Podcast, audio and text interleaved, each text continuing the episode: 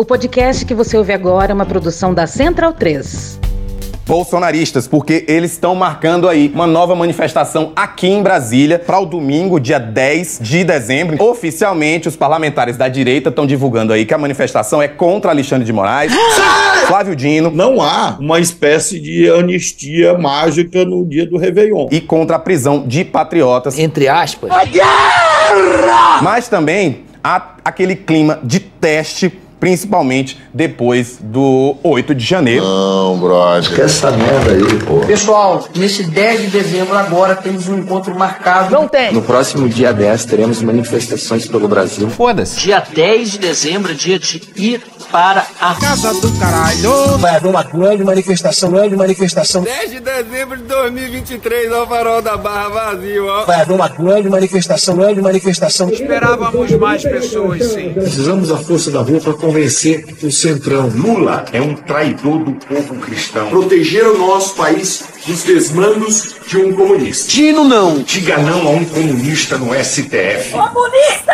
Communism is the greatest threat in our world today. Nós queremos um Brasil seguro. E, infelizmente, Flávio Dino, o ministro da Justiça e da Segurança Pública, em poucos meses, acumulou uma série de situações catastróficas. Oh, pega aí! pega aí! Esse cara é um perigo para nossa liberdade. Fode, porra! Nós temos que orar contra esse comunista que querem colocar lá no Supremo Tribunal Federal. Dino não, pessoal. Não é sobre direita e esquerda. Ah, peraí! Não dá pra ter um comunista que diz que sou comunista, graças a Deus. Dino, como de costume, foi chamado de comunista e de ditador. Há uma força demoníaca, diabólica. Fazer uma pesquisa e quebra a sua opinião. Quando eu fui no Supremo, quero ver a voz da nação. Se for para dar um grito, por favor, levante a mão. Quero ouvir agora, vai lá!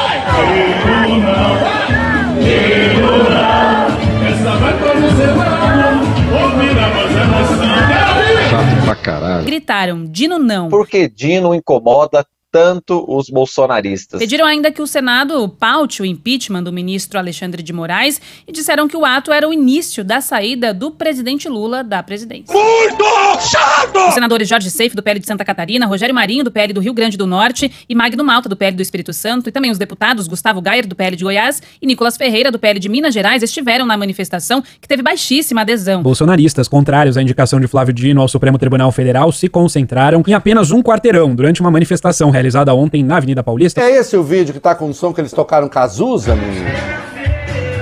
Vocês imaginem Cazuza, se vivo fosse, com bolsonarista tocando música. Nem entender direito o que ouvem consegue entender. Foi um mico esse troço. Pela memória do Fezão, que morreu nas garras do Estado, sob a tutela do Estado, enquanto a esquerda reclama o corpo e o sumiço de Vladimir Herzog. Você tá falando sério? A guerra que a gente está vivendo não é uma guerra entre os homens. É uma guerra, sim, política, cultural, mas, sobretudo, espiritual. Espiritual. Espiritual. Ele deu a vida, ele deu a vida pela libertação do país. E nós não devemos ignorar a luta dele. Nós devemos continuar.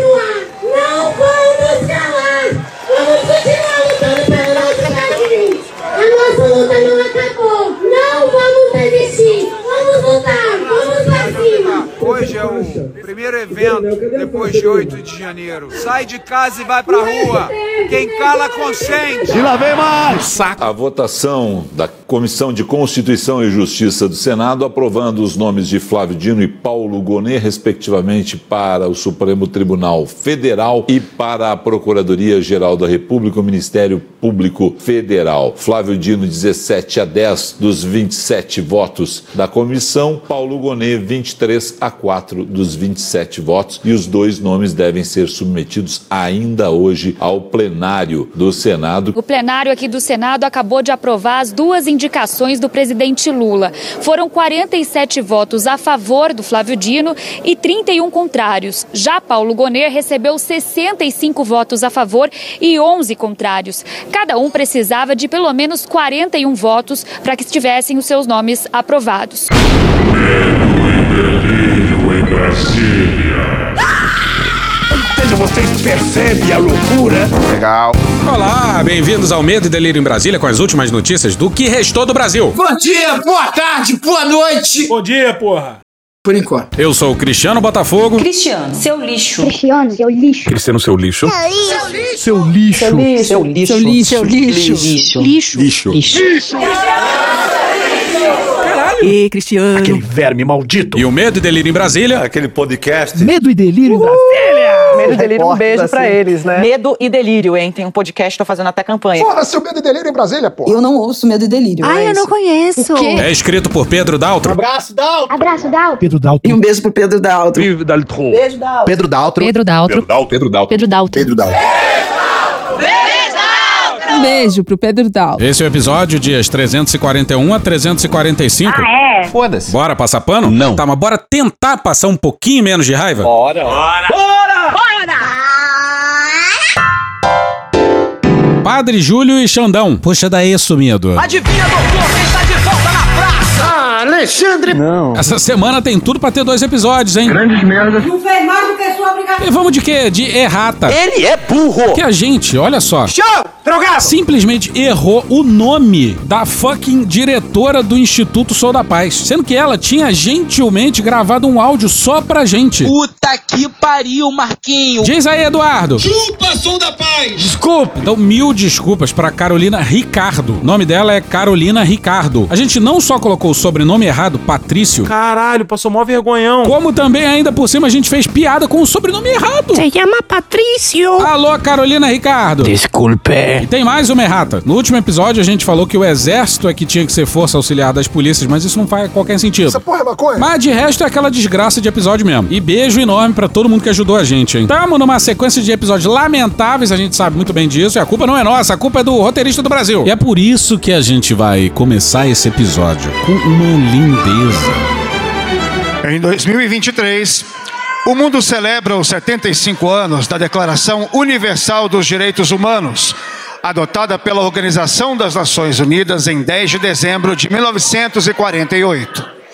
Anualmente, 10 de dezembro marca o Dia Internacional dos Direitos Humanos.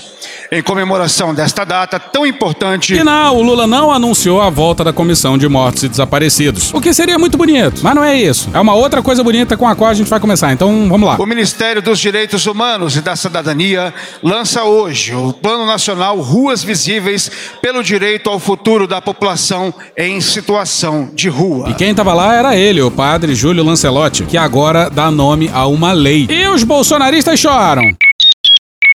Agora quem fala é a Sueli Oliveira. Maravilhosos são vocês. Ai, quanta emoção. Que dia. Esse dia vai ficar na história pra gente. Vai ficar na história. Deixa eu me apresentar. Meu nome é Maria Sueli Sobral Oliveira. Nome social Sueli Oliveira. Sou natural da Bahia. Ex-mulher em situação de rua. Vivi em situação de rua por quase sete anos.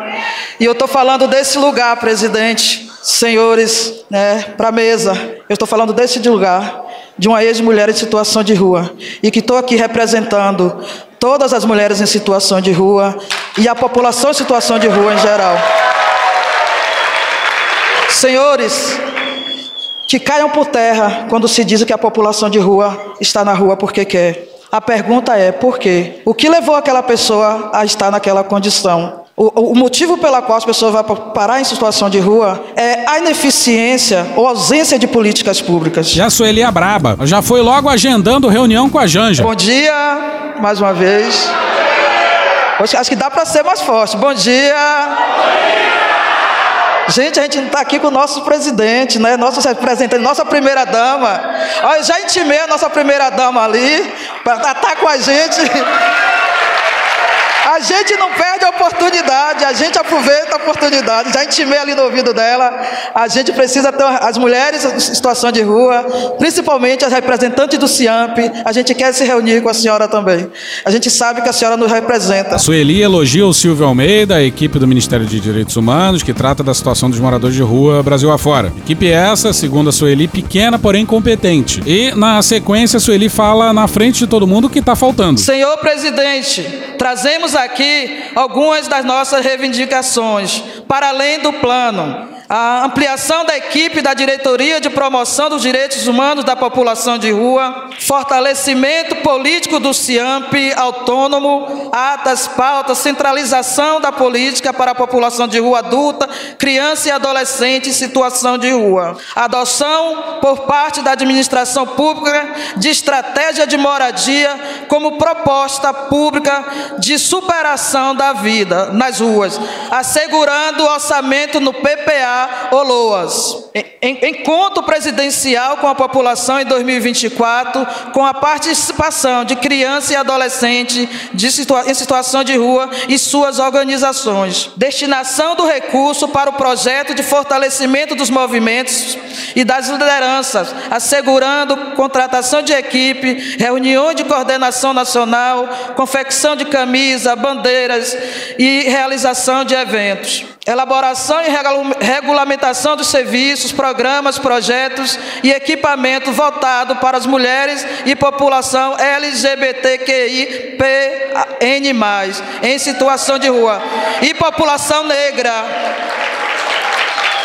Instituição do Centro Nacional de Defesa dos Direitos Humanos da População de Rua e catadores e catadoras de materiais recicláveis, com orçamento assegurado. A Sueli seguiu eh, demandando coisa. E tá certíssima e maravilhosa. Uma das coisas que ela demandou ali é que o governo abrace um projeto da maravilhosa Erika Hilton. Aliás, beijo pra ela, beijo, Erika. Mas agora chega o grande momento, talvez a maior justiça que o governo federal podia fazer a uma Com pessoa. a palavra, o padre Júlio Lancelotti. Maravilhoso! Boa parte da loucura brasileira pode ser entendida a partir dos ataques recebidos pelo padre Júlio Lancelotti. Esse pessoal supostamente muito cristão, que critica o Júlio Lancelotti, seriam os primeiros a jogar pedra na cruz e aplaudir os torturadores. Senhor presidente, senhor vice-presidente, senhor ministro Supremo Tribunal Federal, ministros, senadores, companheiros, irmãos e irmãs em situação de rua. Nós conseguimos voltar ao Palácio do Planalto.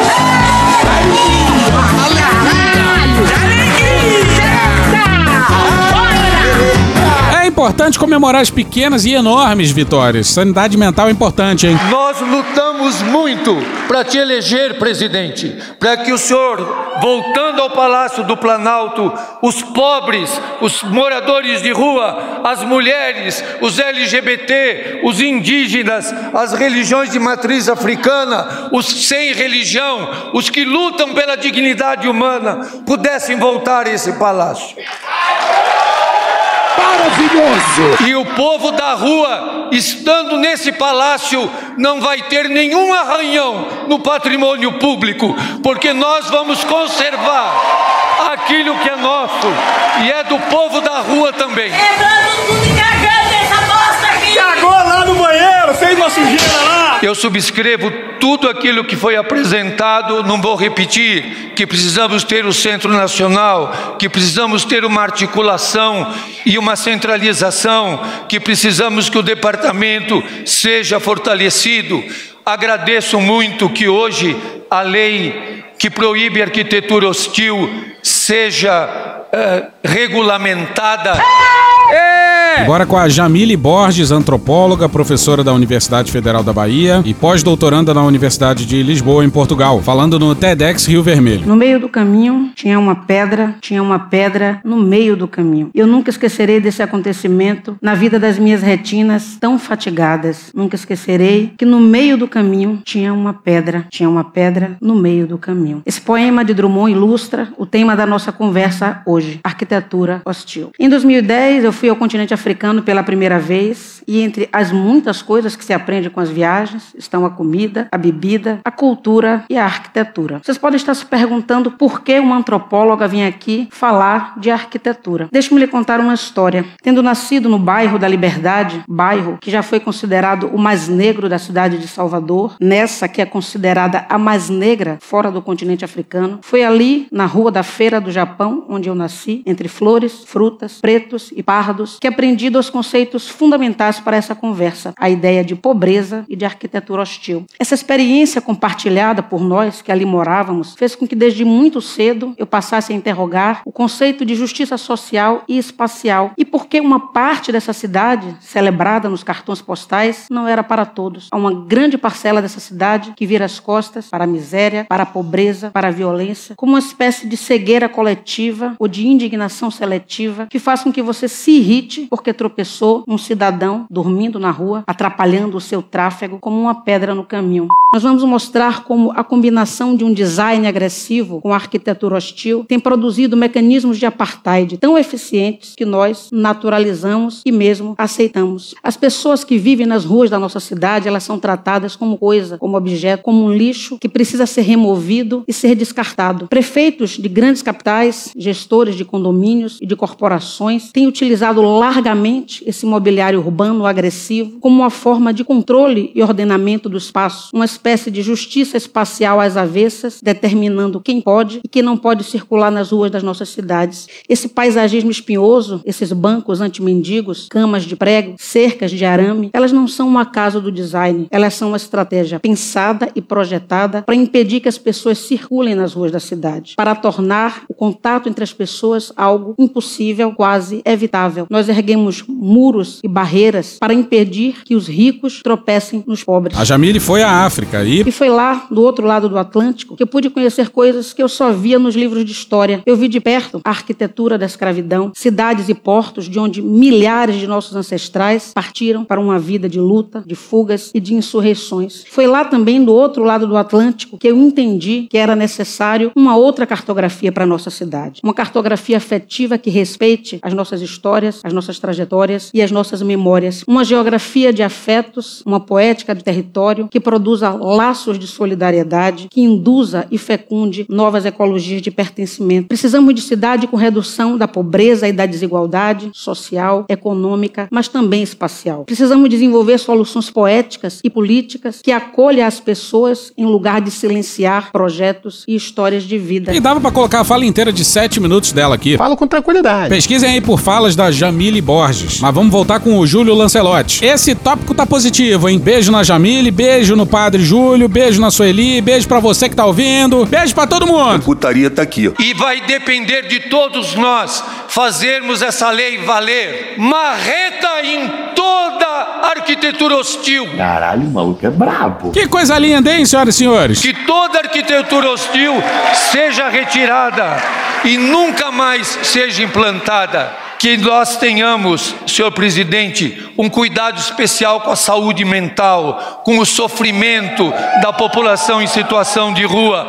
É uma questão específica, urgente. Como é urgente ter onde morar, mas ter dignidade para morar, com autonomia, com equilíbrio, com o afeto que é necessário. O senhor sabe, senhor presidente, que muitas pessoas em situação de rua ainda não têm o CAD único. Nós precisamos continuar insistindo, porque sem o CAD único, a população em situação de rua não tem acesso aos benefícios, assim como o Conselho Nacional de Justiça, que fez aquele grande mutirão para documentação, nós precisamos que essa ação seja permanente, porque o povo da rua continua sofrendo violência das guardas civis metropolitanas, continua tendo seus documentos rasgados pelos GCMs, que rasgam e jogam na cara deles.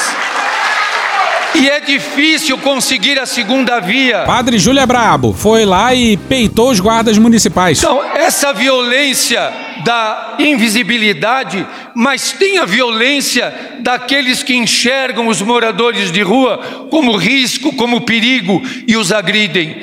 Nós temos, presidente, sofrido muito nesse tempo, porque nos punem por partilhar o pão com os moradores de rua, com os homens e mulheres que estão pelas ruas. Pois é, um padre que ousa alimentar os pobres, né? Onde já se viu um negócio desse? Uma passagem bíblica, se eu não me engano. Quando Jesus dividiu o pão. Depois ele deu uma desaparecidinha, né? Daí o povo foi atrás. Foi atrás de Jesus para quê? Para mais benefícios pessoais.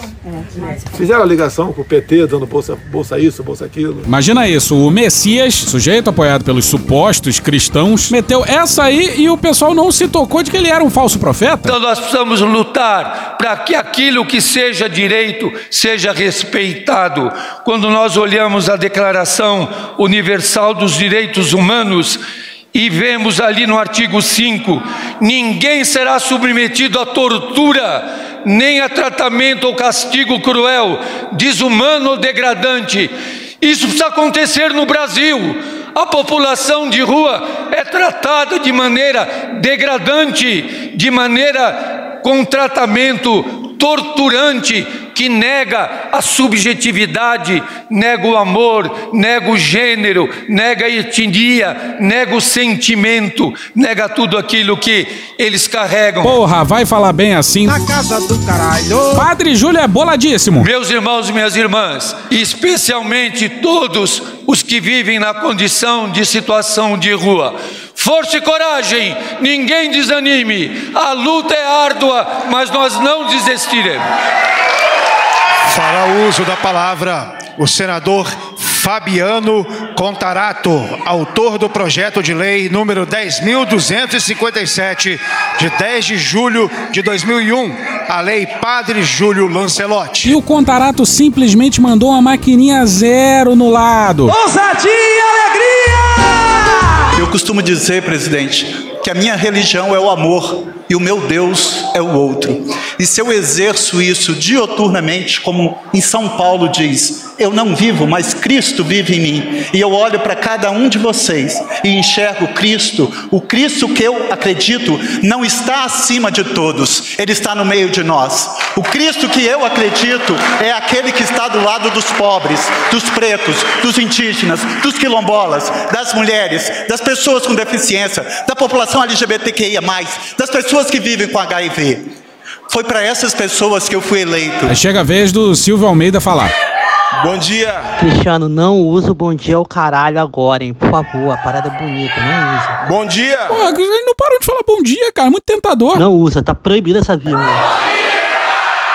Bom dia, presidente Lula. Bom dia, o caralho, companheiro. Aqui é grupo da torcida jovem do Flamengo. Ah, porra, Luiz Inácio. Calma, vocês estão de cabeça quente. Não é exagero dizer que hoje vivemos um momento histórico.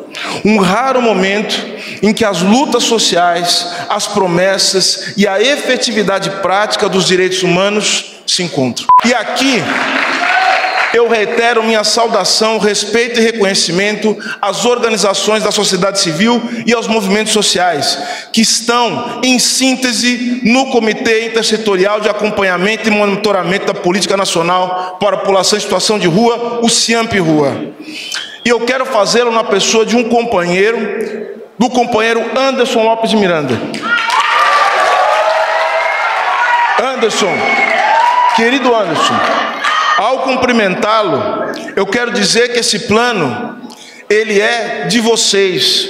Esse plano é por vocês, trabalhadores e trabalhadoras, brasileiros e brasileiras, e que merecem todo o nosso respeito. E aqui reitero o papel imprescindível do Supremo Tribunal Federal, aqui representado pelo ministro Alexandre de Moraes, ao proferir decisão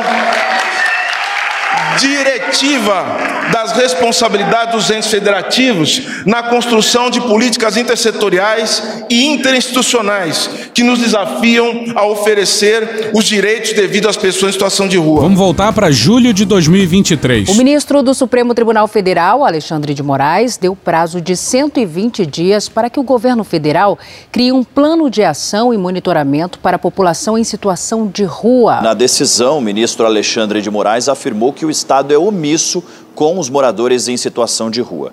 O ministro determinou que seja feito um estudo com identificação de perfis, origem e as principais necessidades desse público. Moraes proibiu a retirada forçada de pertence dos moradores em situação de rua e decidiu ainda que qualquer ação de zeladoria precisa ser previamente avisada para que não haja conflito. Também está proibida a construção de dispositivos da chamada arquitetura hostil, aquela que coloca obstáculos para evitar que pessoas em situação de rua se sentem ou deitem em espaços públicos. Em novembro de 22, teve dois dias de audiências públicas para tratar sobre a situação de moradores de rua. Audiência comandada pelo Xandão. E nela, vários moradores de rua deram seus relatos, incluindo o Anderson Lopes Miranda, do Conselho Nacional de Assistência Social. A gente deixou o relato do Anderson lá para o final do episódio. A população em situação de rua quase dobrou entre 2018 e 2023. Está presente em 42% do total de municípios do país, principalmente nos maiores grandes centros urbanos. 68%, presidente, das pessoas em situação de rua são negras. 88% são homens e 14% possuem algum tipo de deficiência. A cada 100 pessoas, presidente, vivendo na rua, 5 são estrangeiras. Sabemos hoje que as mulheres, apesar de representarem 13% do total, vivem vivendo nas ruas, foram vítimas de 40% de todos os casos de violência notificados em 2022. Porra, cruel, hein? Das 99 entregas, eu quero destacar o que já foi destacado aqui, o Moradia Cidadã, que foi desenhado na base, na metodologia internacional, repito, internacional, do chamado Moradia Primeiro, que iremos sim pela primeira vez começar a implementar em todo o território nacional. Isso tem muito a ver com o programa Braços Abertos do Haddad, lá na Cracolândia. Uma das primeiras ações era dar moradia, dignidade. Por isso, todo o meu respeito, toda a minha saudação ao meu amigo, e eu tenho muito orgulho de chamá-lo de amigo, viu? Nós sabemos que nós passamos, né, Padre, para chegar até aqui, juntos, de braços dados, de mãos dadas. Eu quero, portanto, saudar efusivamente o Padre Júlio Lancelotti. O padre Júlio Lancelotti, esse incansável lutador dos direitos humanos, esse amigo, esse homem santo, esse guerreiro das boas causas. Obrigado, padre, por tudo, por tudo que o senhor tem feito. E a gente agradece também. Obrigado, padre. Presidente, eu quero falar da rua. A rua é o lugar dos caminhos e é o lugar do poder das encruzilhadas.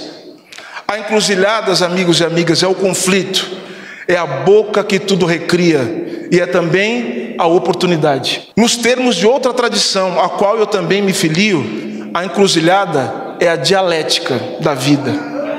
A encruzilhada é o lugar dos povos subalternos e marginalizados e a possibilidade de reinvenção desses mesmos povos na sua potência criadora. E quem fala disso é o maravilhoso Luiz Antônio Simas. É a festa na fresta. Procure saber! Neste momento pronuncia-se o ministro Alexandre de Moraes, ministro do Supremo Tribunal Federal e presidente do Tribunal Superior Eleitoral.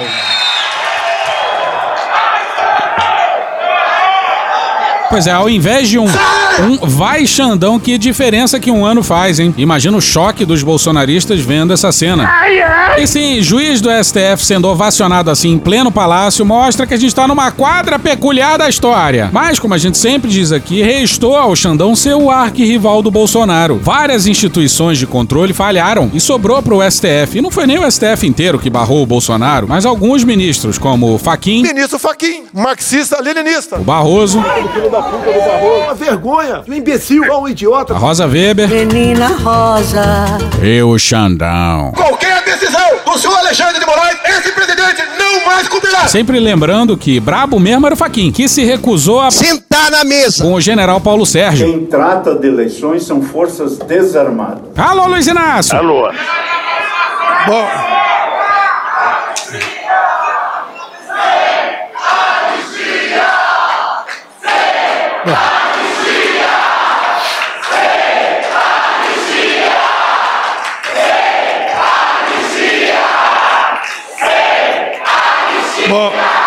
Ouviu, Luiz Inácio? Alô, Luiz Inácio! Porra, para de me ligar, porra. Isso aí não é do dia primeiro, não. Não é do dia da posse, não. É a plateia de movimentos de moradores de rua que tava soltinha no palácio. Beijo pra todo mundo aí. obrigado. Bom dia, bom dia a todos. Maravilhoso. Quando começou esse grito aí, a gente achou que um fanfarrão qualquer ia mandar um. Bom dia! E acabou, Xandão. Bora pro Lula. Aqui nesse palácio já foi palco de muitas atividades importantes. Aqui já passou príncipes, rainhas, aqui já passou presidentes, aqui já passou primeiro-ministros, aqui já passou banqueiro, já passou empresário. Mas poucas vezes esse palácio foi aberto para que o povo mais sofrido do Brasil pudesse participar. Isso também rolou naquele evento de reparação aos filhos dos brasileiros com hanseníase, que tinham sido isolados em hospitais colônia pelo Estado brasileiro no passado. Às vezes a gente anuncia um bilhão e esse bilhão demora para aparecer. Às vezes a gente assume o compromisso e às vezes a gente não consegue cumpri-lo. E é importante vocês saberem: cobrem, cobrem.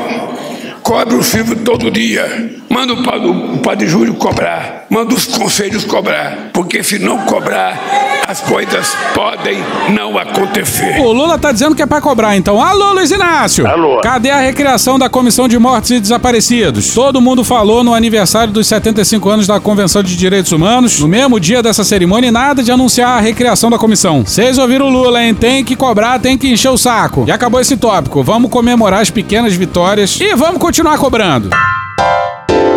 Malditos milicos. E se a gente chegar no seu ouvidinho agora sensualmente, dizer que vai ter José Múcio no Bial? A sua mão e meu pau. Pode ser, mas não é o caso. Diz aí, Bial. Tem algum convidado que não vai ao seu programa, que todo mundo quer ir ao seu programa? O Lula. Lula. Lula! Ele já até disse que ele gostaria de fazer o, o programa comigo, mas aí tinha que ser ao vivo. Pode até ser ao vivo, mas aí teria que ter um polígrafo acompanhando todas as falas dele.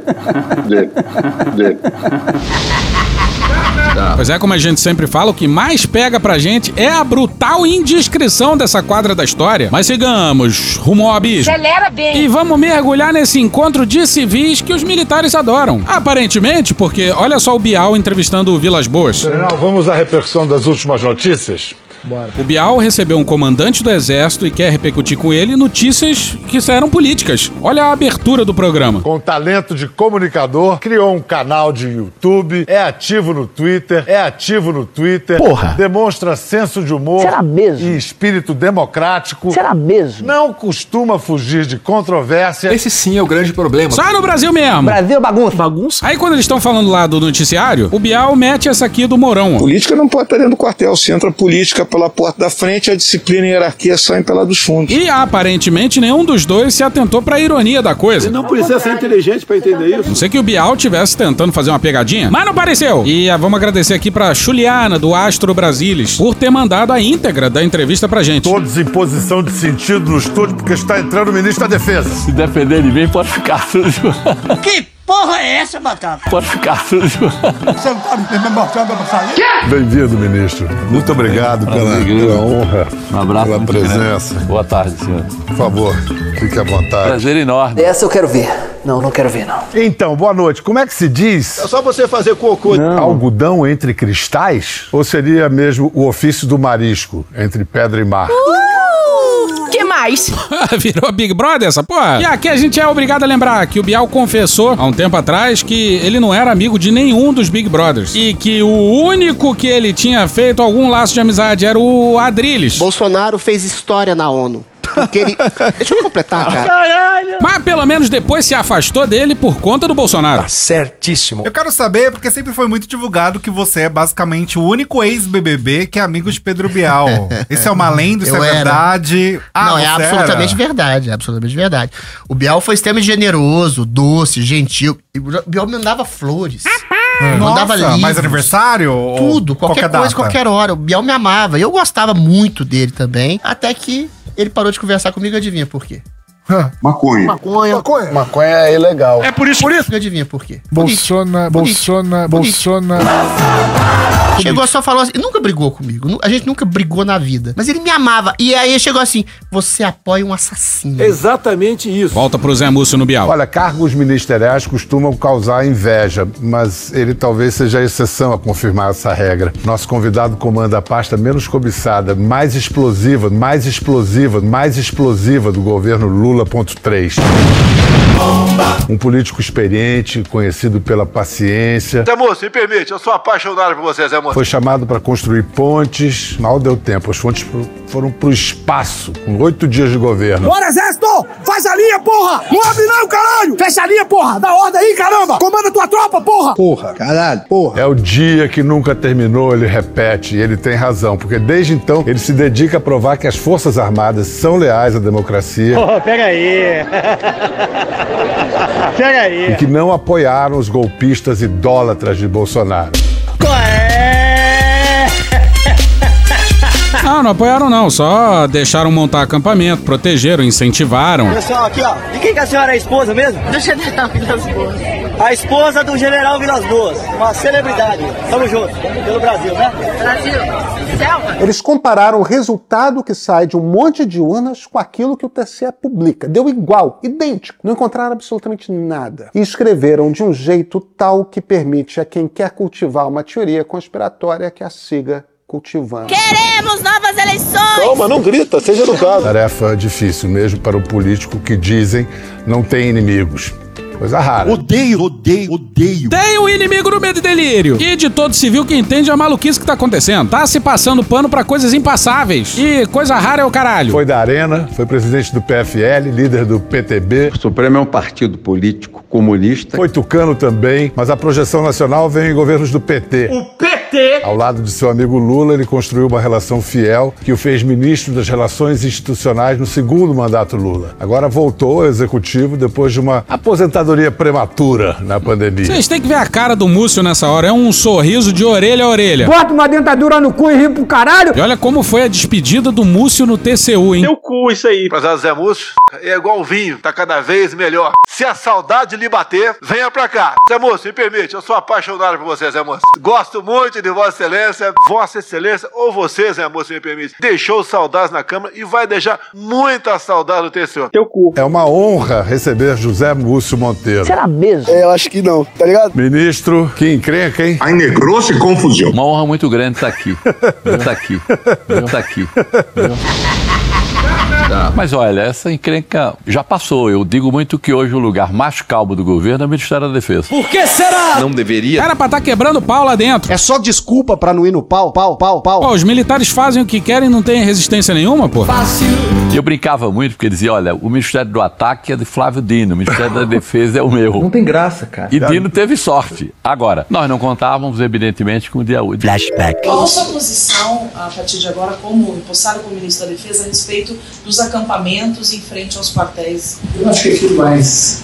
O verbo talvez seja se esvair. Eu tenho parentes lá. E é uma manifestação da democracia. Eu acho que aquilo mais se esvair. Deu errado. End of flashback. Dia 8 teve um problema gravíssimo. Sério? De repente, nós, nós, nós, as Forças Armadas ficaram órfãos. Porque a esquerda ficou com muita raiva dos militares.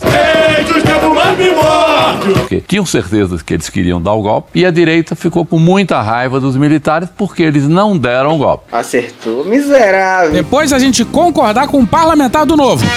Concordando com um parlamentar do novo. Agora a gente vai concordar com o Múcio? Pô, tem que chegar logo essas férias de final de ano que tá foda, hein? Vontade de chorar e morrer. De repente, no dia 9, tava eu e as três forças e ninguém pra conversar. Ninguém pra conversar. Ninguém pra Sentar na mesa! O Múcio conta os bastidores do governo De forma discreta, estrategicamente discreta. e ele tá revelando que nem o Lula nem ninguém do governo queria papo com os militares. certíssimo. Tinha hora que eu, me, eu não sabia com quem conversar. Ah, coitado! Que tristeza. Tenho absoluta certeza, Bial, absoluta certeza que nós não tivemos um golpe porque as Forças Armadas não quiseram. Sou testemunha disso. Moderador, tira o moleque desse grupo agora! Devemos às Forças Armadas Mas a democracia que nós vivemos. Vocês são de sacanagem! Peraí, peraí, peraí, que dá pra ficar melhor, hein? Devemos às Forças Armadas Nada. Obrigado, Pazuzu. a democracia que nós vivemos. Porra nenhuma. Pois é, o Múcio atirou no que viu e acertou no que não viu. A nossa democracia é tutelada. Uma tutela verde-oliva. Os permitem a democracia desde que os seus interesses principais não sejam contrariados. Os militares, tendo proclamado a República, julgaram-se donos da República e nunca aceitaram não ser os donos da República. É só ver o que aconteceu depois da Comissão Nacional da Verdade. E quando a Dilma quis mexer na promoção de oficiais das forças e no ensino militar. Diz aí, Pujol de 2017. que falaram? Resolução do Congresso do Partido dos Trabalhadores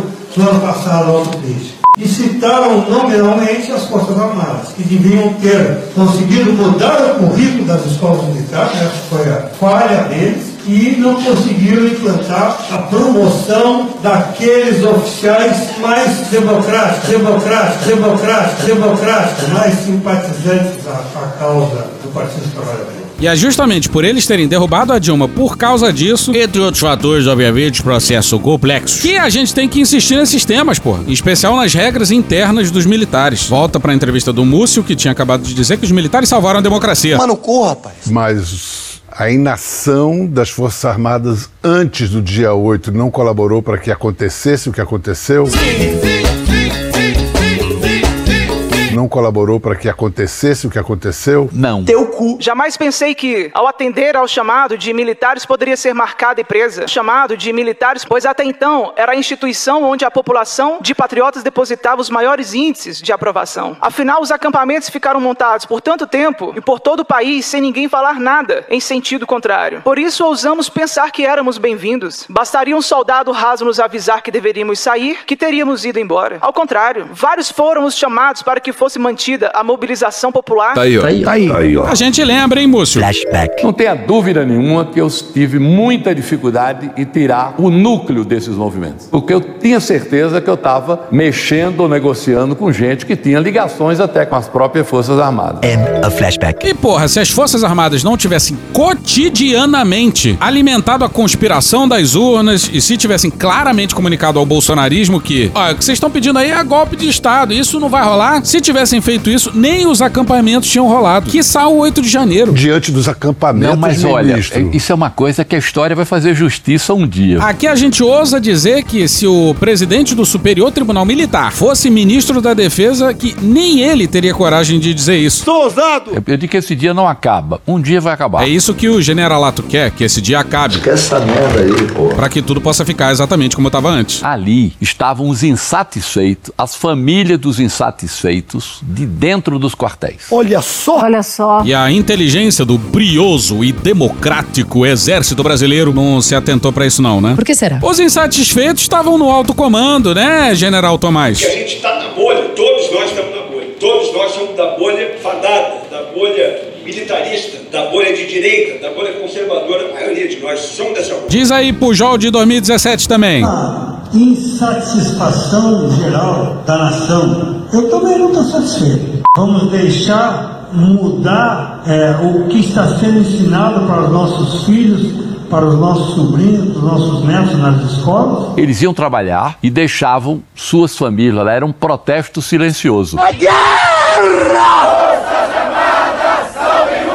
O impressionante é que o Múcio é incapaz de ouvir o que ele próprio diz. Reflita um segundo sobre o que você está falando. Porque se você fizer isso, eu tenho certeza que você vai mudar de opinião sozinho. Vai explicar aí pra um gringo que o ministro da Defesa e um ministro da Defesa que os generais golpistas adoram, tá dizendo que os militares que trabalhavam no quartel-general do Exército na capital federal iam pro trabalho e deixavam os parentes lá no acampamento pedindo intervenção militar. E que isso era um protesto. Atentai, Brasil! Silencioso!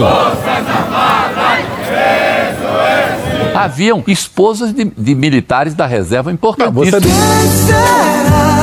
A esposa do general Vilas Boas. A mulher do Vilas Boas era uma das organizadoras. Você mesmo disse que tinha parentes lá e que aquilo era uma, era uma manifestações democráticas. Exatamente. Manifestação da democracia. E causou uma reação. Mas olha, mas primeiro eu dizer que tinha, não estava mentindo. Peraí, do que, que ele tá falando? Que tinha o quê? Pior é dizer assim, você diz que não tinha e tinha. Isso, então pior tinha. mentir, exatamente. Não é? O Bial pede que ele explique. E ele se sai com era melhor do que mentir. Mas não basta! Mais simples dizer que tinha. Segundo, a justiça não mandou tirar. Mentira! A justiça não mandou tirar. Não é competência nossa levar, nem atribuição nossa, levar o oxigênio para A polícia do DF tentou algumas vezes tirar ainda em dezembro de 22 e... Nada, zero, zero, zero, zero, zero. Eu fui lá saber quais eram as ordens, se ia entrar, se não ia entrar. Nisso, o Major da Silva, que estava comigo lá, me toca e fala: Coronel, olha para trás. Quando eu olhei para trás, tinha uma linha de choque do Exército montada, com blindados, e por interessante que parecesse, eles não estavam voltados para o acampamento. Eles estavam voltados para PM. Ah, e a partir de 2023, o governo Lula também não se interessou em desmontar o acampamento. E eu en- entendia, de forma assim, discreta. Estrategicamente discreta. Eles fazem de sacanagem, só pode ser. Discreta. Discreta. Que os militares que estavam comandando não mexiam com aquilo porque sabiam que era esposa de generais. esposa! Filha da puta! Aí eu acho exagero. Esposa de coronéis, eram parentes de companheiros de trabalho. Exército é da puta! Calma. Mas é, o Múcio é tipo o Giuliani do Exército Brasileiro. O Giuliani era advogado pessoal do Trump e incriminava o cara a cada entrevista que ele dava. Collusion is not a crime. O Múcio tenta defender o Exército, mas só incrimina os. A gente tá na esperança de um dia sair um livro. Um advogado trapalhão. Como a defesa de Múcio dos militares colocou as Forças Armadas em seu devido lugar e salvou o país de um golpe. Pode até ser que seja verdade. Não. O genro dele que tá lá. Almoçam, trocam opiniões, se reúnem no clube militar. Clube militar. Notas de repúdio Ou em outras entidades assim. Clube Militar, Opus Dei, Loja Maçônica. Sua Mônica do caralho. Onde você estava no dia 8? Na casa do caralho. Lá. Eu estava na, eu estava Na casa da tua mãe. almoçando com minha mulher. Em Brasília. Em Brasília. Brasília. A presidente do PT na mesa de junto. Pera, na mesma mesa ou na mesa ao lado? No mesmo prato? Mesa ao lado. Na mesa ao lado. Lindenberg sentado na mesa ao lado. Randolph Rodrigues na mesa com eles. Todo mundo tranquilo. Todo relaxado, gostosão, tranquilo. Achando que ia ser um domingo normal. Deu errado. Nós recebemos um, um informe do, do, do governo do estado que a polícia iria pra rua. Você perguntar, faltou o quê? Polícia na rua. Não houve polícia na rua. E o mais louco é que não tinha polícia na rua desde de manhã. O plano foi mudado na madrugada. E na hora do almoço tava todo mundo relaxado. Gostosão, tranquilo. E reparou como o Múcio vai listando nomes como se fosse uma espécie de escudo, né? Agora, quando o Lula me chamou para ser ir pro governo, né, eu relutei, relutei, mas eu sou assim refém da gratidão. É, meu pau e sua mão. E sempre tive nele assim um grande amigo. Não sou petista. O PT. Tenho filiação partidária, não tenho projeto político. Flashback. Foi da Arena, foi presidente do PFL, líder do PTB, foi tucano também. a flashback. Mas ele disse: Olha, Múcio, eu preciso que você venha. E hoje eu entendo. Ele te botou logo essa bomba no colo. Aí disse: Olha, eu quero que você venha ser ministro da Defesa. E o Múcio vai conseguir completar um ano no cargo agora já. Estou no limite, Brasil. E parece que no começo do ano que vem o Múcio vai sair. Por algum motivo insondável, ele quer passar o dia 8 como ministro da Defesa. E aí depois ele sairia por.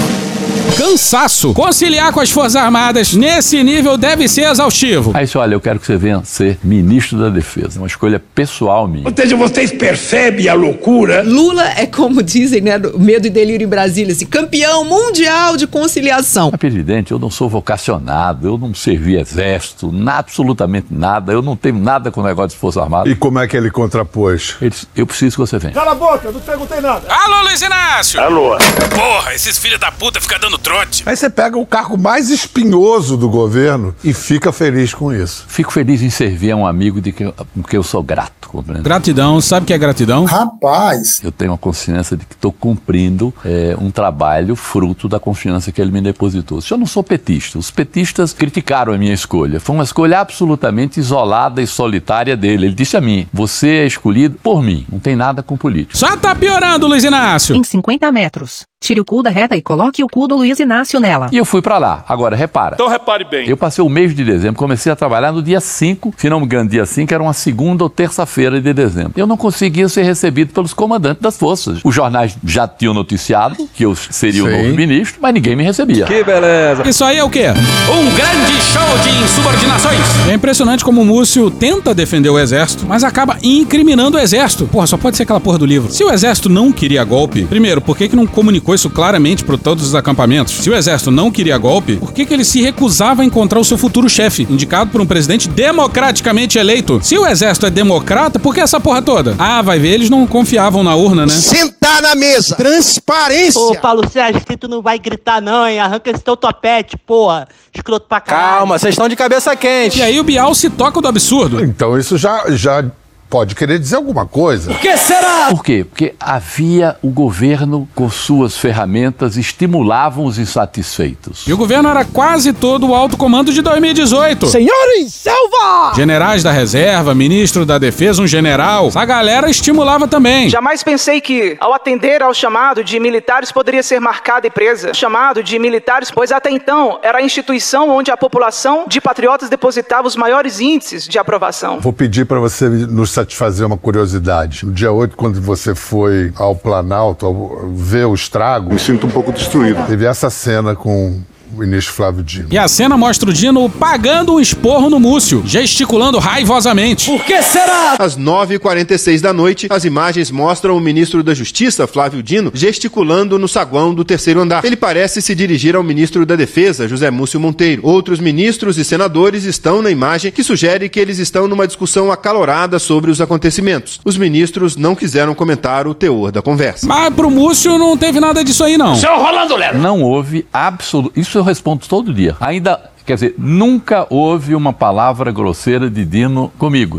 Posso lhe dizer até que da Mas o equipe... gestual dele ali. Mas olha, ele estava gesticulando, falando para todo mundo. Tá ali Rui Costa, tá ali Valdez Góes, tá ali Randolfo O Rodrigues. mais louco é que o Múcio briga com a imagem. O Dino tava esculachando o Múcio sim. Tá certíssimo. Comigo não tem absolutamente nada, até porque eu não brigo. Ah, agora eu entendi. Por isso que os generais adoram o Múcio. Eu sou imbrigável, imbrigável, imbrigável. Eu sou im... Imbrigável. Eu não discuto. Você tá inventando palavras. Inventando palavra na linha dele, hein? Já falei que sou imorrível, sou imbrochável, também sou incomível. Engraçadão você, hein? Os dois são amigos, sabe como é que é? Sou apaixonado por vocês, amor. A gente deu uma reclamada do Bial, mas o que vai a seguir é. Maravilhoso! Você tá o bicheiro Capitão Guimarães. Você tá o bicheiro Capitão Guimarães. Cruel! Que na nossa série Vale os Escritos diz assim: bronca é arma de otário. Pois bem, obrigado. Não, não, não. Pois é, o Múcio fez o Bial se lembrar do psicopata do Capitão Guimarães. E o Múcio ainda me manda um pois bem. Pois bem. E vejam a série, vale o que tá escrito pra entender o absurdo da citação. Tinha um vereador lá em Capoeira que ele dizia: Olha, comigo é o seguinte, na hora da confusão. meu pau em sua mão. Lá ele. Eu sou firme. O que, que é dura? É mato ou morro. Mas você, não, pro mato ou corro pro morro. Mas não brigo de jeito nenhum. Não, brother. Logo agora que a gente precisava de alguém pra brigar com as Forças Armadas, talvez no melhor momento pra fazer isso. E o passado do Múcio é um bom retrato do Brasil. Escuta, seu pai queria que você fosse engenheiro, mas você foi mais pelo lado do avô. Não, eu fui engenheiro. Mas você- Papai- mas você ele queria era que eu fosse, advogado. Ele queria que eu fosse engenheiro mecânico. Então, não consegui convencê-lo que eu não ia ser engenheiro. E no terceiro ano eu mudei para engenheiro civil. Ele considerou que era um desrespeito à autoridade dele, mas passados os meses ele acatou. Sempre que meu pai me dava lição de moral, sempre me dava esporro. E aqui para nós, faz de conta que não tá ninguém nos ouvindo. Isso, ninguém assiste esse programa mesmo, é muito tarde. Pois bem, eu queria tocar violão, queria cantar, que isso era um lado que eu, sei gostava muito. É. E era muito perigoso. É, era o quê? Perigoso. Como assim perigoso? Tocar violão é perigoso. Perigoso. Perigoso o quê? Pra tomar esporro do pai, é isso? Um esporro. Era esporro. Se falava um palavrão, tomava outro esporro. Mas eu não largava o trabalho de engenheiro, mas tinha participado de festivais de música, participar de grupos, toquei no, no, no Silver, eh, cantava no Silverjet muito com o Reginaldo Rossi, que era um bom companheiro meu de, de juventude.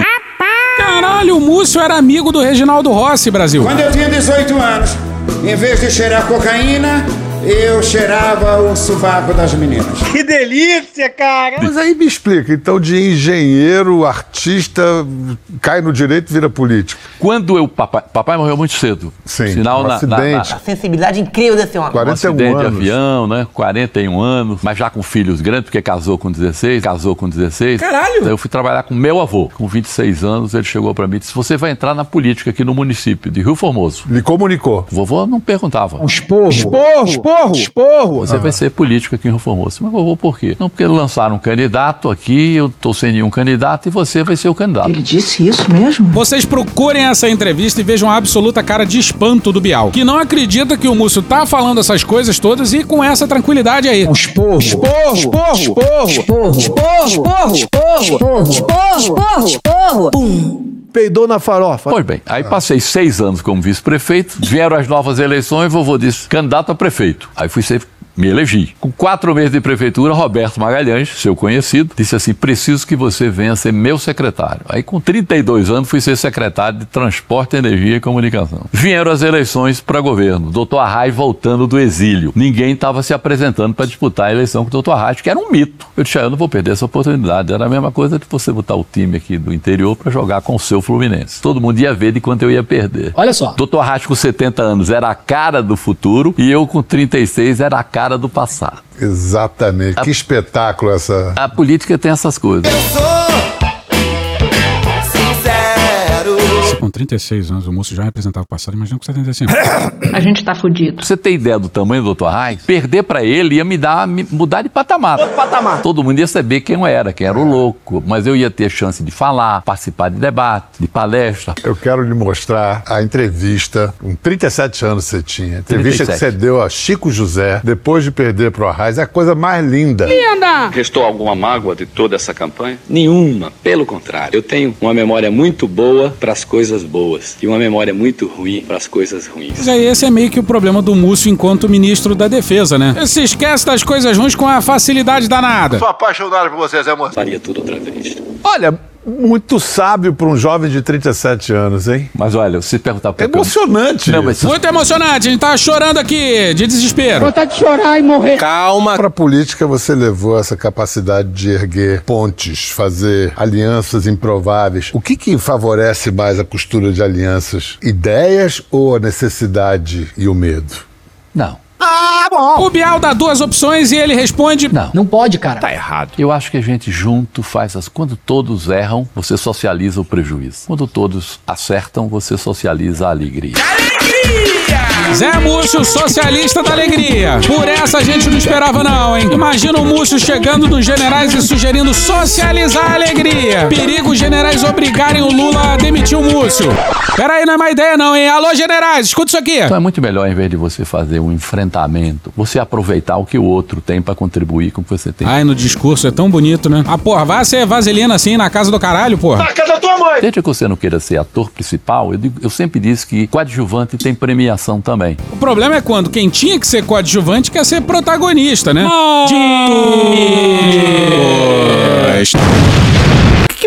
Essa? Então tem gente que tem que juntar as pessoas e sempre tirar uma resultante positiva. Possivelmente você tem encontros com adversários figadais. Você encontra um e depois vai encontrar o, o inimigo, o adversário daquele. Entre um encontro e outro, você tem algum hábito? Fazer cocô. Não, repara, Bolsonaro me chamou pra ser ministro dele três vezes. Sim, sim. Três vezes, né? Ele repetiu pra deixar claro que o Lula entregou as Forças Armadas pra um cara que foi convidado pelo Bolsonaro pra ser ministro não uma, nem duas vezes, mas três vezes.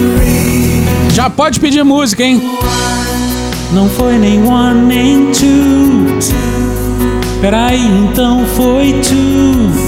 Carai, velho. Me tratava de Zé, quando precisava qualquer coisa no Tribunal de Contas. Eu cu isso aí. Era ele que ele me telefonava. Múcio é viciado em confissão, hein? Então quer dizer que quando o Bolsonaro tinha algum problema no Tribunal de Contas da União, ele ligava pro Múcio? Sou apaixonado por você, Zé Moço. Dá pra pensar no quanto o Múcio conciliou no TCU, hein? Vai vendo, Brasil. Vai vendo, Brasil. Ô, Marco! Procurava pra eu dar algum conselho. Quando ele me chamou a primeira vez pra ser ministro, eu disse: Eu sou eleitor do presidente Lula. Eu votei no segundo turno Lula. Sou amigo do presidente Lula. Agora, isso não impede que nós tenhamos uma boa relação. E sempre tivemos uma boa relação. Mas tem toda a cara de ser mentira, né? Alguém acha que o Múcio, conciliador do jeito que é, pra conciliar muitas vezes é necessário não ter se comprometido antes. Vocês acham que ele ia revelar pro Bolsonaro que ele é eleitor do Lula? O Bolsonaro tinha como suspeitar que era. Ele pode ser. Mas ninguém ia ter coragem de dizer isso na cara do Bolsonaro. Ei, fodendo! A gente truca. Eu, por exemplo, recebo É, caralho, receba. no meu, lá no meu trabalho adversários do governo, mas que levam alguma O contribuição. Múcio tá se gabando de uma coisa que tinha que ser regra, né? É claro que os ministros recebem opositores. E olha, o que que o Múcio classifica como contribuição? Meu pau inflamado. A- Agora mesmo nós estamos defendendo um projeto lá que nós desejamos, que tá, foi apresentado pelo senador Portinho, do Rio de Janeiro. Vocês loucura? Pois é, o Portinho, líder da oposição. Vocês lembram de um episódio recente intitulado de forma Estrategicamente discreto. As maiores insubordinações da história? Nosso episódio dias 318 e 319. Pois é, lembra desse? Não. Pois é, mas nesse episódio brilhou o almirante da Marinha, que numa entrevista confessou que estava articulando essa PEC para constitucionalizar 2% do PIB para defesa, a revelia do Múcio, que agora diz que isso é contribuição. E o governo tá apoiando isso? Tá Tá pouco, Otone, tá pouco. Como é que pode um negócio desse, Brasil? Hoje o Brasil investe um pouquinho mais do que 1% do PIB em defesa. E muito mal investido, porque a maioria vai para folha de pagamento e pensão. Aí os militares querem dobrar isso. E um governo que se diz de esquerda apoia. E pior, sem nenhuma justificativa para esse aumento de gasto. Mas nos interessa aquilo. Não. Em vez da gente enfrentar, esse projeto é nosso, não é seu, e ficar brigando por quem é o pai da criança, eu tô ajudando ele a aprovar o projeto dele, porque me interessa que seja aprovado. Meu Deus do céu! Alô, Luiz Inácio! Alô. Você é maluco, é? Pô, os militares estavam do lado do Bolsonaro participando ativamente no governo dele. Pô, os militares tentaram um golpe, mataram por baixo uns 100 mil na pandemia, fizeram do Brasil um páreo internacional. Sejamos esse páreo. E eles vão conseguir dobrar o próprio orçamento, vão conseguir 2% do PIB para defesa, para uma política nacional de defesa na qual os civis não apitam em porra nenhuma. Uma coisa ó, que é- já era horrorosa era os milicos se safarem com essa. Outra é se safarem e ainda dobrarem o orçamento. Caralho! E o Bial tava bem humorado. Eu vou mostrar aqui é, uma, uma joia de Jô Soares que o Renato Onofre, o roteirista pesquisador desse programa, encontrou. Era um personagem que se chamava Múcio. É. Você lembra disso? Me lembro muito. Roda aí. A minha especialidade é fazer escolha. Múcio, o escolhedor, sou eu. Ah, Lúcio? Lúcio, pois é, Lúcio. O senhor não disse Múcio? Eu disse Múcio, sei Múcio. Ah, pois é, seu Múcio. É que nós queremos fazer uma viagem de férias pelo Brasil, mas eu prefiro viajar pro sul. Ah, eu também pro sul é outra qualquer coisa. É, Eu também gosto muito do sul, mas nesta época eu prefiro o norte. Eu também. Nessa época, o norte não se compara. Vamos pro norte ou vamos pro sul? Pois é, nós vamos pra onde? Ou vamos pro norte ou vamos pro sul? Mas eu é que pergunto ao senhor. Pois é, eu é que pergunto pro senhor. Será possível que você trabalhe numa agência de turismo e é incapaz de ajudar um cliente a fazer uma escolha? Pois é, como é que é possível isso? Você é incapaz de ajudar o cliente a fazer uma escolha. Meu bem, vamos escolher outra agência, vamos. É, é melhor. Meu bem, vamos escolher outra agência, vamos. E pior, o Múcio adorou a comparação. Dá pra acreditar. Primeiro foi comparado ao Capitão Guimarães. Agora um personagem extremamente indeciso numa esquete de humor do Jô Soares. Essa porra é esquete, É isso aí. Ai, ai, que saudade desse gordo, né? Isso, jovem. Que maravilha. Que maravilha. Que maravilha. Que maravilha. Então, Múcio, como esse aí que não sabia se é pro sul ou pro norte, você vem da arena e depois se projeta maximamente na polícia. O que, é um ato falho? Olha que lapso freudiano! Na política, com o Lula, direita, esquerda, Deixa eu te contar, não, não, não, não. Não, não, não, não. Não, não, não, não. Sim, sim, sim. Não, não, não. Outra vez uma pergunta que não demanda uma resposta de sim ou não, e ele se sai com um não. Quatro nãos, pra falar a verdade. Não, não, não, não. Não, não, não, não. Não, não, não, não. Rapaz, Eu sempre no Congresso apareci como um conciliador. Pô, toda hora isso, cara. Vai ver que por isso que ele ficou amigo do Lula. Quando tinha algumas coisas que as pessoas tinham dificuldade entre os grupos, Múcio, dá uma ajuda nisso. Você perguntar assim, você apresentou muitos projetos como deputado? Uma mãe dele que eu conheci também. Eu acho que apresentei poucos. Vai ver que foi por isso que ficou amigo do Bolsonaro. É difícil dar conta do Brasil, hein? É difícil. Em todas as legislaturas eu aparecia como deputado influente, porque eu participava das coisas, aj- ajudava os novatos. Mas é por isso que o Múcio conseguiu a aposentadoria dos sonhos de qualquer parlamentar, o Tribunal de Contas da União. Eu comecei lá, lá atrás com meu avô, ele era um homem de direita, apoiava os partidos de direita da Revolução. Da Revolução. Da Revolução. Da Revolução. O avô do Múcio ficou ainda pior. Uma pessoa horrível. E o Múcio não aprendeu nada com o Toffoli. Eu não me refiro mais nem a golpe nem à Revolução de 64. Eu me refiro a movimento de 1964. Foda-se. E vamos acelerar essa desgraça. Aqui é pra ser um tópico curto, porra. Deu errado. Pois eu vou agora fazer uma pergunta chata, porque voltamos ao dia que não termina. Dia 8 de janeiro. Bolsonaro é responsável pelo 8 de janeiro?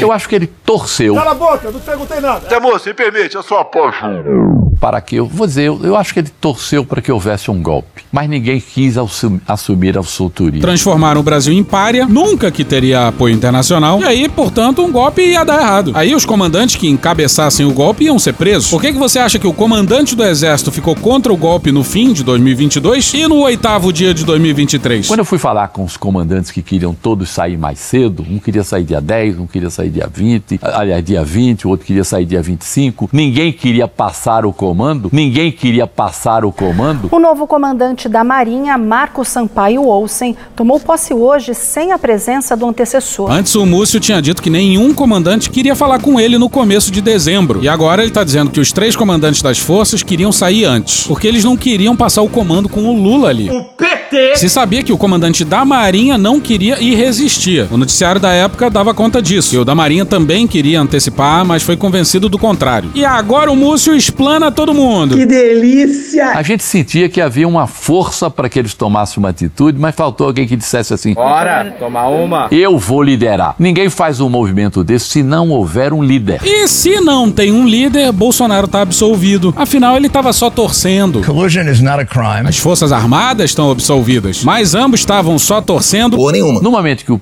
o ex-presidente tomou aquele avião e viajou, disse assim: Olha, vocês ficam aí por conta de vocês mesmos, né? Ele disse isso mesmo?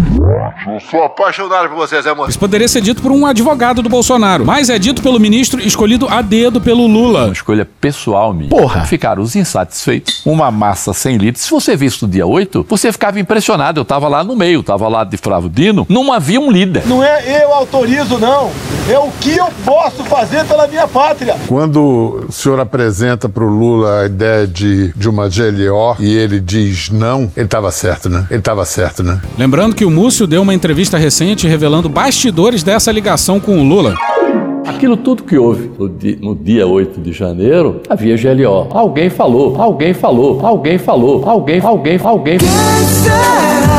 Não, GLO é coisa de quem quer dar golpe. Alguém disse assim: bote o exército nas ruas. E alguém disse no te- alto, eu estava no telefone. Que viagem é essa, velho? Assim, o exército só pode ir pra rua com GLO. Não, com GLO não. Então, os, autor, os autores, as Esse frases. telefonema que o senhor reproduz era o senhor falando com o presidente? Eu falando com o presidente. Ou seja, vocês percebem a loucura?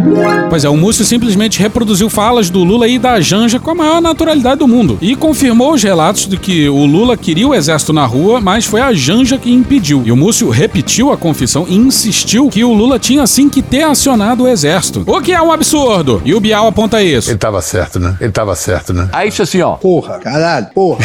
De jeito nenhum. Não quero GLO. Eu não sei se está certo, se não estava errado. Se houver. A GLO existe, o nome já está dizendo, garantia da lei da ordem. A polícia de São Paulo, se fizer uma greve, se você não botar as Forças Armadas nas ruas, os bandidos tomarão conta de São Paulo, do Rio, Salvador e Recife. Existe para esses momentos específicos a necessidade das forças trabalharem pela sociedade nas ruas. Mas o presidente não aceitou. Então nós ficamos dependendo da polícia de Brasília, que não foi. Então ficou aquele mundo todo solto, ficou completamente solto. O camarada quebrou até cansar, quebrou até ficar passeando dentro do palácio, dentro do Congresso. Se houvesse um policiamento ostensivo, aquilo não acontecia. O que eu vi no dia 8 foi uma polícia inerte, que não, não fez absolutamente nada. Pois é, e de novo ele culpa o Lula pelo dia 8. Porque o que ele tá dizendo é que se o Lula tivesse decretado a GLO e colocado os militares, dado que as polícias não agiram, não teria tido o 8 de janeiro. A culpa não é do Bolsonaro, a culpa não é do exército, então a culpa é de quem? A culpa também é do Lula. E nem assim o Lula demite o Múcio. Alô, Luiz Inácio! Alô? Agora, o Papa veio aqui, foi uma GLO, a Copa do Mundo teve GLO, quando teve. Mas naquele momento o Lula daria as, Bom, mas havia. havia os instrumentos. a- né? havia, havia mas, mas as Forças Armadas não queriam golpe. Repito. As Forças Armadas não queriam golpe. Repito. As Forças Armadas não queriam golpe. Não é verdade, não é verdade. Eu vi de um general, eu vi de um general. Ele dizia assim: vão ser 20 dias de euforia e 20 anos de agonia. Eles não queriam. Pô, toda hora é isso, cara. Diz aí, Natuza. Serão 20 dias de euforia para 20 anos de agonia. Essa frase foi dada inúmeras vezes pelo então comandante do Exército, general Freire Gomes, ao reagir à pressão que ele sofria do governo Bolsonaro para aderir a um golpe. Eles não queriam. Eles não queriam. Eles não queriam. Se não queria, então por que caralhos não fizeram nada? Ficaram alimentando o discurso conspiracionista contra as urnas. Em nenhum momento falaram. Galera do acampamento, não vai ter golpe, não fode. Ainda mais com isso aqui, ó. A minha geração, ela é marcada pelos sucessivos ataques que a nossa instituição recebeu de forma covarde, de forma não coerente com os fatos que ocorreram no período de 64 a 85. Né? Isso marcou a geração. A geração é marcada por isso. né? E existem companheiros que até hoje eles dizem assim, poxa, nós buscamos fazer o melhor e levamos pedrada de todas as formas. Ah, coitado! Você não viu, Bial, uma manifestação de um oficial do Exército, da Marinha e da Aeronáutica, hora então, nenhuma. Eu tenho a responsabilidade como comandante de trabalhar para que quem vai à frente da décima região militar seja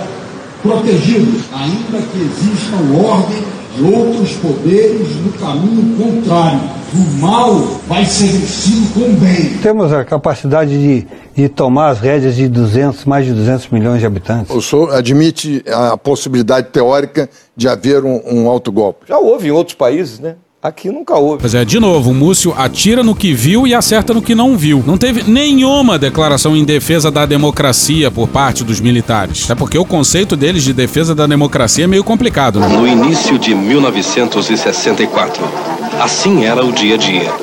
Agitação, desordem, intranquilidade. O Exército cumpriu sua missão constitucional garantindo a lei e a ordem. Exército, compromisso com a democracia. Quem disse isso foi o Heleno. General, o senhor entende que a culpa dos manifestantes não se desmobilizarem seria o fato do ex-presidente da República e os generais, como o senhor e Braga Neto, não terem declarado ao público que aceitavam o resultado das eleições? Pergunto, por que o senhor não foi a público defender a democracia e dizer àqueles manifestantes que pediam intervenção militar que o Exército Brasileiro defende e sempre defenderá a democracia, as instituições e o Estado Democrático de Direito? Esse papel do Exército, isso na história do Brasil está muito nítido. E quem conhece a história do Brasil sabe que o Exército sempre se pautou pela legalidade, pela, pela democracia e por, é, por esses princípios democráticos. Eu acho que isso aí não, não tinha razão para ser dito. Teu cu! Então por que que o senhor pessoalmente se empenhou para que militares das altas patentes não fossem depor na CPI dos atos Porque eu conheço o? CPI mais do que todo mundo.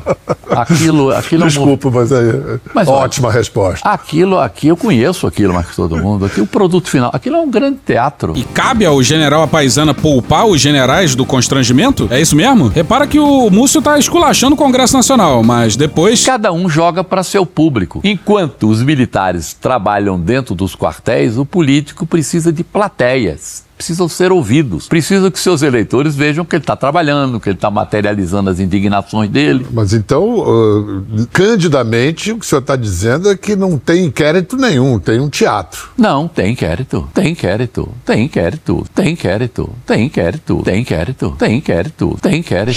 Repara que ele não negou que é um teatro, mas disse que é um teatro que tem um inquérito. E a indiscrição dele é comovente. Eu estive com Ale- Alexandre Moraes, de quem eu gosto, tive umas quatro ou cinco vezes, mas ele, a gente sente que ele prefere dar a ele o tempo que ele acha que precisa ter. Xandão não gosta de. Sentar na mesa! Nem com o general Apaisana. Folgamos em saber. E a chance de revogar a revogação do remix do Xandão é nenhuma, hein? A gente já falou isso aqui. Entre seus desafios está agora a recriação da Comissão de Mortes e Desaparecidos Políticos. Houve um parecer favorável do seu ministério. Mais ou menos. Aquele parecer favorável, mas só na teoria. Eu ia lhe perguntar se é um bom momento, mas haverá um bom momento para essa comissão? Essa é a nossa oportunidade e talvez seja a última. Ou é a própria ideia da comissão que você tem, tem que ser transformada?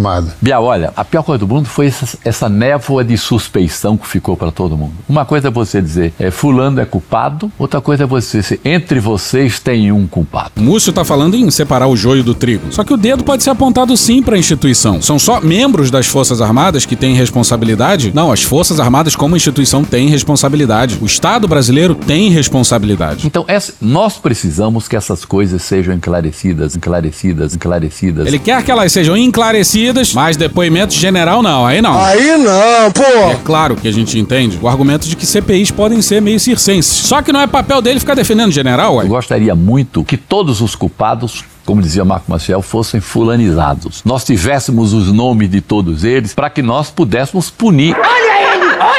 Puxa daí, Gilmar! Uma grande confusão. Bom, a pergunta foi sobre a criação da Comissão de Mortos e Desaparecidos. E o Múcio apela para névoa de suspeição que ficaria sobre as Forças Armadas. O Múcio já usou essa mesma imagem, essa mesma metáfora, se referindo ao 8 de janeiro. Nós desejamos que tudo isso seja esclarecido para nós largarmos de vez essa áurea de suspeição que a gente tem sobre todos, unirmos os verdadeiros culpados e tirarmos esses outros que ajudaram o país e que não participaram. Pois é, malandramente ele fugiu da resposta resposta sobre a ditadura. Mas nos dois casos ele sabe muito bem o nome dos envolvidos. Quanto aos crimes da ditadura, tá tudo lá no relatório da Comissão Nacional da Verdade. A família Etchegoyen, por exemplo, tá lá. No caso do dia 8, é só seguir a cadeia de comando, começando lá em cima. Ministro da Defesa, o comandante do Exército, o responsável pelo comando militar do Planalto e por aí vai. Múcio fala como se não houvesse nomes, mas não falta nome. Nem nome, nem estrela. E não é só pessoas que têm culpa, não. Repetindo, as Forças Armadas, como instituição, têm responsabilidade. O Estado brasileiro tem responsabilidade. E agora.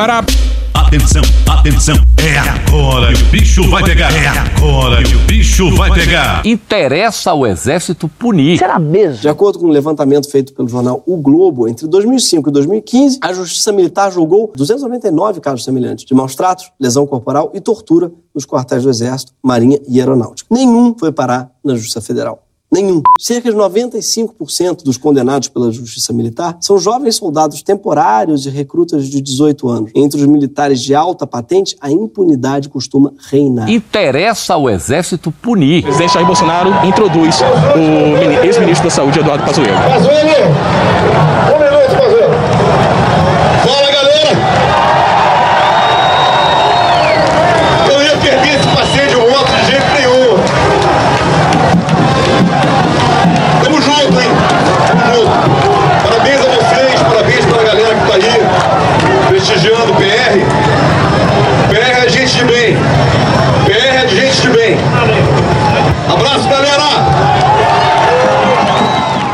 Que oratória! Discursos históricos. Hoje, no Discovery Channel. Ah, com certeza o exército quer punir. Interessa ao exército punir. Interessa! Não estou interessado nisso. O exército pode até punir, mas não vai punir general, né? O coronel que mandou essa aqui foi punido. Forças Armadas, filha da puta! Generais, covarde, vão tudo tomar no! Aí a punição veio rapidinho. Tentar golpe, beleza, né, pô? Mas xingar general aí passou dos limites. Interessa a Marinha, interessa a Aeronáutica que os culpados sejam punidos. E todos que sejam verdadeiramente culpados, sem fantasias, serão punidos porque as Forças Armadas precisam limpar esse conceito. Essa porra é esquete, né? Os militares não querem mudar porra nenhuma. Múcio quer punir os militares? Porra nenhuma. Quer punir? Quer, de fato, limpar esse conceito. Execra todo mundo que foi torturador, todo mundo que defende torturador, proíbe ordem do dia exaltando 31 de março ou 1 de abril, pune quem quer exaltar torturador, proíbe que o golpe de 64 seja tratado como revolução, muda o currículo de formação dos oficiais para que o período de 64 a 85 seja ensinado como um golpe e uma ditadura. E por aí vai. Sonho meu. O Múcio fala sobre a PEC para impedir militares na política, mas ele e o Jacques Wagner desidrataram a proposta como puderam. E aí ele culpa o Congresso, olha só. Houve uma modificação porque eu disse assim, qualquer cargo que ocupar. Mas os senadores acharam por bem que os cargos onde houvesse um convite, por exemplo, o presidente da República convoca um general para ser ministro. No meu projeto, se fosse, não voltava. Mas o Senado preferiu dizer que quem fosse convidado para ministro voltaria para os quartéis. Mas o número é pequeno. E aqui a gente truca de novo. Se a gente tivesse que chutar, a gente chutaria aqui. Nem fudendo, o Múcio de fato vai encampar isso. No projeto enviado até tinha lá isso, mas foi ele e o Jacques Wagner que ajudaram a derrubar. A culpa não é do Congresso, não. Pelo menos nesse caso não é, não. Alô, Luiz Inácio, vamos meter pau nisso aí, porra. É, eu quero agora é, fazer um rápido intervalo, porque depois dos comerciais vou contar um lugar onde vocês podem ouvir o ministro Zé Múcio também agora. Não vamos fazer isso com vocês. Não vamos colocar um Múcio cantando aqui. E acabou. Esse episódio já tá enorme. Era pra gente falar de mais coisa, era pra falar da Braskem, por exemplo, mas mais uma vez. Deu errado. Mais uma vez a gente falhou miseravelmente. Abracemos essa derrota. E reza com a gente logo pela chegada das férias. Dia 22 de dezembro deve ser o último episódio do ano. E aí a gente deve voltar com o episódio só no dia 17 de janeiro. Caralho, Pedro, pô, eles querem matar a gente, porra. no cu, porra. Eu tô querendo matar a gente. da puta. Caralho, gente. Mas sim, três... pera aí, porra. Três semaninhas de férias, sendo que uma é recesso de final de ano, nem conta. Que a gente tá merecendo. Diz aí, Xandão. Porra, caralho, porra. E hoje a gente fica por aqui. Esse episódio, os áudios de Metrópolis, UOL, Porta dos Fundos, Tropa de Elite, Choque de Cultura, Edilson Farias, Rony Teles, Meteoro Brasil, Ed Mota, Rádio Band News FM, Tatiaia, My News, Pânico, Rede Globo, Band Jornalismo, Jornalismo TV Cultura, Gil Brother, Casimiro, Hermes e Renato, Galãs Feios, Pedro Carvalho, Ariel Palácio, Juliano Cortinhas, Francisco Elombre, Desce a Letra, Canal Meio, Flávia Tavares, Rafa Mon, Thaís Bilenque, Natuzaneri, Angu de Grilo, Samia Bonfim, Maria Rita, Xadrez Verbal, Mônica Debole, Breno Pires, Gaveta, Não Inviabiliza, Alfredo Rolo, ICL Notícias, Globo News, É Noia Minha, História Pública, Estúdio CBN, Petit Jornal, Professor Pasquale, Carla Bora, Planet Ramp, De Noite, Poder 360, Beatles, Canal Gov, Orquestra Brasileira de Música Jamaicana, TEDx Rio Vermelho, TV Senado, Léo Stronda, Tiaguinho, Diogo Defante, Jornal da Record, Jorge Benjor, SBT News, Câmara dos Deputados, Jorge Michael, Franciel Cruz, TV Cultura, Manhattan Connection, Prince, Conversa com Bial, Thiago Rodrigo, TV Brasil, Cartoon Network, Jovem Pan, Chupim Metropolitana, Programa do Ratinho, TV Justiça, Braga Boys, Estadão, Terra Brasil, Midcast, Dom Juan, J Quest, Samuel Mariano, Cocoricó, Carmina Burana, Cara Tapa, Pedro Cardoso, Canal Curta, Gui Lemos, Opaí, Ossai de Bamba, Oi Juve, TV Câmara Distrital, Flow, Leandro Demore, Papo de Política, CBN, Roteirices, Caceta e Planeta, Belo, Foro de Teresina, Bonitinha Mais Ordinária, Programa Cadeia, Fox News, Legião Urbana, Bruno Aleixo, Flow News, Moreira da Silva, Escolinha do Professor Raimundo, Futurama, Praça é Nossa, Januário de Oliveira, Manuel Gomes, Intercept Brasil, Lulu Santos, Cecília Oliveira, 5 Alguma Coisa, DJ Sadam, Brian McKnight, Leandro Rassum, Luva de Pedreiro, Os Trombadinhas, Vitor Camejo, Luiz Amel, João Desmascarando, Greg News, Igor Guimarães, DJ Dynamite, Jornal da Gazeta, Rodrigo Góes, Rede Pampa de Comunicação, Chaves, SATV, Grupo Revelação, Maria Betânia, Bahia Cast, TV 247, Itaú Cultural, TV Quase, Guilherme Boulos, Pod Trash, TV Câmara, Podcast, Flip, Casé TV, Drauzio Varela, Inteligência Limitada, hoje tem CNN e The Office. Thank you! Se quiser e puder, pinga um lá pra gente no PicPay ou no apoia.se barra medo e delírio. Porra, doação ao caralho, porra. Não tem nem dinheiro pra me comprar um jogo de videogame, moro, cara? Assina o nosso feed no seu agregador de podcast favorito e dá uma olhada nas nossas redes sociais. E também no loja.medoedelirioembrasilha.com.br. Eu sou Cristiano Botafogo, o Medo e Delírio em Brasília é escrito por Pedro Daltro e um grande abraço. Bora passar pano? Não. Mas bora passar menos raiva? Bora. Me permite uma parte? Não lhe dou a parte. E eu não dou a parte pra esse sujeito aí, não. Bora com mais Nego Bispo. Por que, que eu tô falando isso? É para dizer o quanto que é importante para nós o saber e o quanto nós é, nos sentimos bem em passar esse saber, em compartilhar esse saber. Estou dizendo isso para dizer que um dos grandes problemas da sociedade é a mercantilização do saber, é a transformação do saber em mercadoria. Porque nós, na comunidade, a gente não vende o saber, a gente compartilha. Porque quando a gente sabe de uma coisa, se a gente compartilha com outra pessoa, a outra pessoa acrescenta naquele saber mais alguma coisa. Então, o nosso saber cresce. Só para a gente também não, não botar muita coisa só para o nosso lado, a primeira grande confluência que nós tivemos foi cosmológica. Foi quando o povo foi trazido de África para cá e, através das plantas, do vento, dos astros, das águas, se entendeu com os povos originários daqui, falando línguas diferentes, oralmente, falando palavra diferente, mas pela linguagem cosmológica nós tivemos primeira grande confluência. Nós nos entendemos através dos demais seres. A segunda grande confluência foi na Constituição, pela lógica do direito, pegando o direito colonialista para transformar em nossa defesa. E a grande, mais importante confluência cosmológica é agora. Agora caíram por terra as teorias, caíram por terra, sabe, a, as dissertações, porque agora o que vale são as cosmologias. E por falar em cosmologia, as cosmologias politeísta, afrodiaspórica, afro-indígena, afro-quilombola, ou originariamente desse lugar, essas cosmologias, a partir de agora, é quem estão dando o tom. Andando mal me levou, me levou,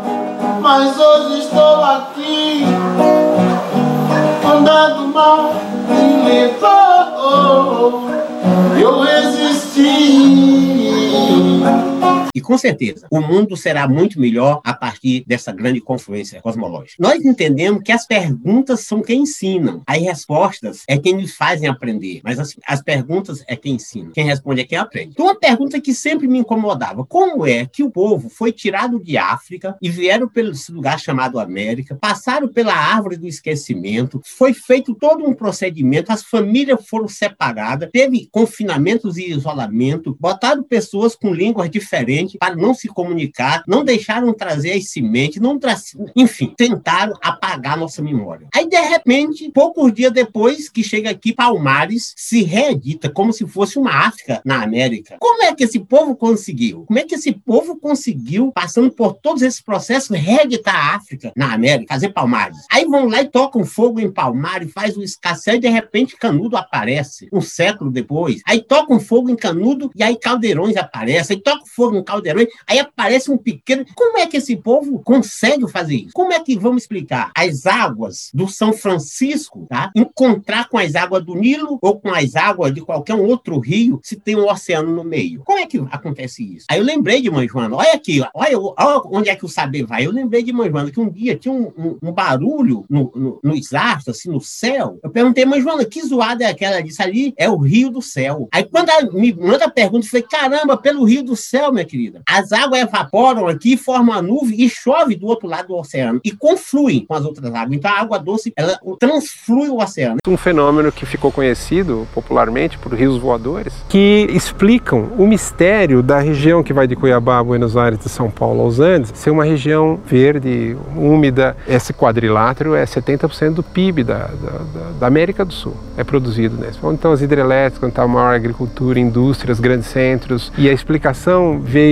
da transporte através dos rios aéreos de vapor que a Amazônia exporta para essa região e contraria a tendência normal dessa região de ser deserto. Eu acho isso muito engraçado quando essas pessoas se arvoram a dizer só os humanos têm cultura, só os humanos têm inteligência. Eu acho engraçado. Todos os pássaros sabem cantar, todos. Os pássaros não precisam pagar outro pássaro para cantar. Eles cantam para ele e para os outros. Não precisa. Os humanos não. Os humanos têm aquele que faz a cultura e aquele que consome a cultura cultura. Que absurdo! Então tem aquele que sabe dançar e aquele que paga para ver dançando, né? principalmente nas danças eurocristãs, monoteístas, no balé, por exemplo, balé clássico, aí a pessoa paga para ver, sabe? Um espetáculo de balé. Aí que, que maravilha! Então o, o, os outros seres não precisam disso. A, as plantas, é, pronto, mãe Joana, mãe Joana é, deixava a gente num período indo olhar a roça, se caiu uma cerca, se teve um enchente, como é que a roça estava? Aí quando eu chegava, a mãe Joana disse, meu filho, o arroz já chiou? Eu falei, não, não tá chiando chiando, não. Quando o arroz estiver chiando, me avisa. Aí tudo bem. A primeira vez, mãe Joana, o arroz tá chiando. Ela disse, vamos na roça. Aí ela botou uma roupa linda, maravilhosa. E eu pensei que eu ia com aquela roupa que eu tava. Ela disse, opa, vai botar uma roupa bonita, roupa decente. Mas, mãe Joana, eu vou pra roça por isso mesmo. Quando você vai pra roça só visitar, você tem que botar a roupa que você vai pra festa, que é pra roça não ficar com ciúme. E aí a gente chegava na roça, olha que maravilha, sentava na porteira, esperava vir uma brisa pra palha do arroz bater na outra palha e fazer aquela música, aquela, aquela sinfonia, aquela orquestra. Isso é confluência. Isso não é interculturalidade. Porque isso acontece, olha, ali estava o vento, o arroz, eu, mãe Joana, a porteira da roça, tava os pássaros cantando. Então, a mãe Joana ficava hora ouvindo essa sinfonia natural. Então, a confluência é orgânica e ela é cosmológica. E a interculturalidade é uma coisa só dos humanos, portanto, é uma coisa muito limitada.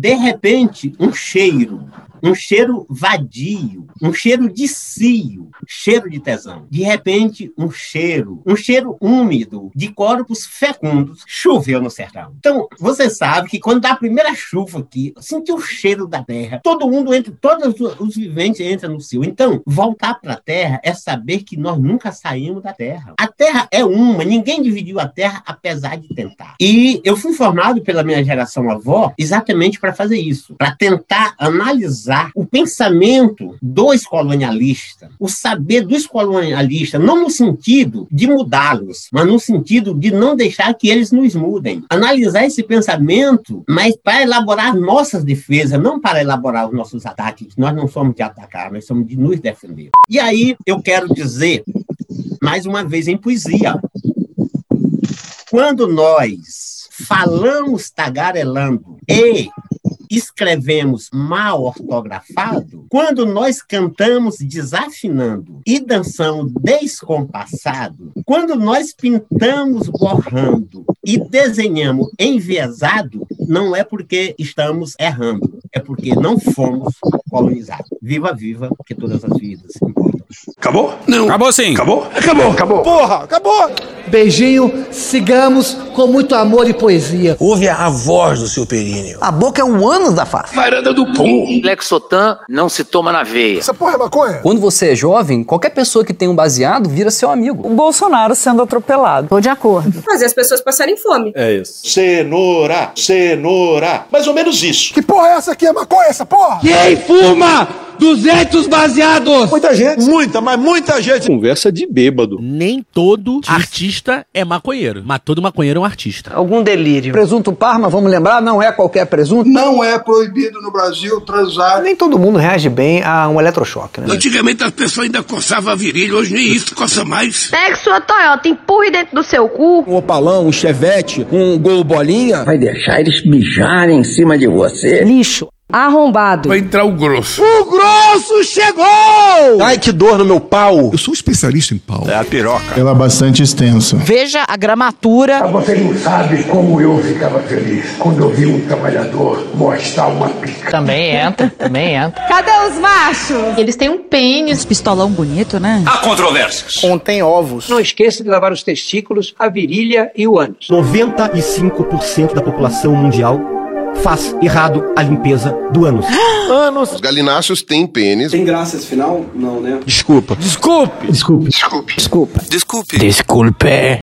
Pois é, a gente prometeu o áudio do Anderson Lopes Miranda, do Conselho Nacional de Assistência Social, naquela sessão pública que o Xandão conduziu. Mas antes, vamos com a Letícia Salorenzo, jornalista e linguista, que acompanhou essas audiências de perto. Essas audiências públicas aconteceram em novembro de 2022. Elas foram transmitidas pela TV Justiça e elas estão no canal do YouTube do STF. Eu, eu liguei esse, o, o- essa transmissão ao vivo, botei o fone de ouvido e comecei a trabalhar. Porque não dava para ficar, porque foram foi o dia inteiro, foram dois dias inteiros, de manhã e de tarde. Mas tinha horas que eu parava, não, pera, que o que eu estou ouvindo aqui é histórico, cara. É, várias pessoas. Bom, desnecessário dizer que vários negros, vários mendigos, várias pessoas em situações de rua, pessoas trans foram lá. Padre Júlio foi ouvido, várias ONGs foram ouvidas. é, é, é, instituições de contagem, como IBGE, enfim. Foi, foi muito interessante, foi muito interessante essas duas audiências. Mas você tinha momentos também, por exemplo, e isso aconteceu várias vezes. é, cada, cada pessoa tinha acho que 5 ou 10 minutos para falar, para fazer exposição. E eles começavam a falar, principalmente as pessoas em situação de rua, para dar o depoimento delas. E elas começavam a falar e se empolgavam. Aí o pessoal começava a lembrar: olha, seu tempo está acabando. E várias vezes, pessoas em situação de rua viraram: pera lá, pelo amor de Deus. É a primeira vez que um juiz da elite quer me ouvir. Não para, não, eu não vou parar de falar, não, seu juiz. Por favor, deixa eu continuar falando. E audi a audiência foi se atrasando, foi se delongando por conta disso. Agora sim, vamos com o Anderson Lopes Miranda. Eu chamo agora do Conselho Nacional de Assistência Social, o senhor Anderson Lopes Miranda. Primeiro, boa tarde, ministro, e todos e todas e todes. Eu estou muito nervoso, porque eu acho que a gente da rua fica muito nervoso. Eu tenho 47 anos, 30 deles vividos em situação de rua. Eu sou paulistano, nascido na cidade de São Paulo, mas sou brasileiro, vindo desse país. Fui trecheiro, andarilho, pombo e pardal, e mendigo, como os muitos nos chamavam. Eu quero aqui, não é um momento de alegria para nós, é um momento de a gente falar pela primeira vez ao Supremo, e eu sei que o senhor foi secretário de Segurança Pública na cidade de São Paulo e sabe da nossa dor, acompanhou nossa dor. E o senhor é professor da Faculdade de Direito do Lago de São Francisco e sabe que a gente sofre no Lago do São Francisco pelo poder público. Não é pela faculdade, é pelo poder público. Tira a coberta, tira isso, tira aquilo, tira a nossa dignidade. Muitas vezes fala a culpa é da faculdade que pediu e não é da faculdade que pediu. É para limpar, para higienizar, para que vossas excelências não olhem, não vejam, não falem com a gente. Esses cinco minutos não é muito pouco. A gente quer agradecer. De cinco, cinco, cinco e cinco, a gente vai falando o que a gente quer falar. Pela primeira vez, nós somos ouvidos aqui por Vossas Excelências. Eu queria rápido ler o poema de Antônio Bandeira, que Vossas Excelências e todos conhecem, O Bicho. Vi ontem, vi ontem um bicho na imudice do pátio, catando comida entre os detritos. Quando achava alguma coisa, não escaminava e cheirava. Engolia com voracidade. O bicho não era um cão, não era um gato, não era um rato. O bicho, meu Deus, era um homem. E esse homem é cada um, cada uma que está aqui hoje falando para Vossa Excelência. Nós somos muitas vezes chamados do homem do saco. O homem do saco. Que nas escolas o pai e a mãe falavam: cuidado com o homem do saco vai te pegar. Um dia, eu quero relatar isso rápido. Minha filha estuda na cidade de Tiradentes.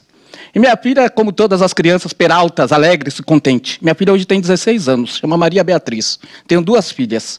E minha filha estava brincando na escola, na sala de aula, a professora falou: Maria Beatriz, se você não se comportar, eu vou chamar o homem do saco para você.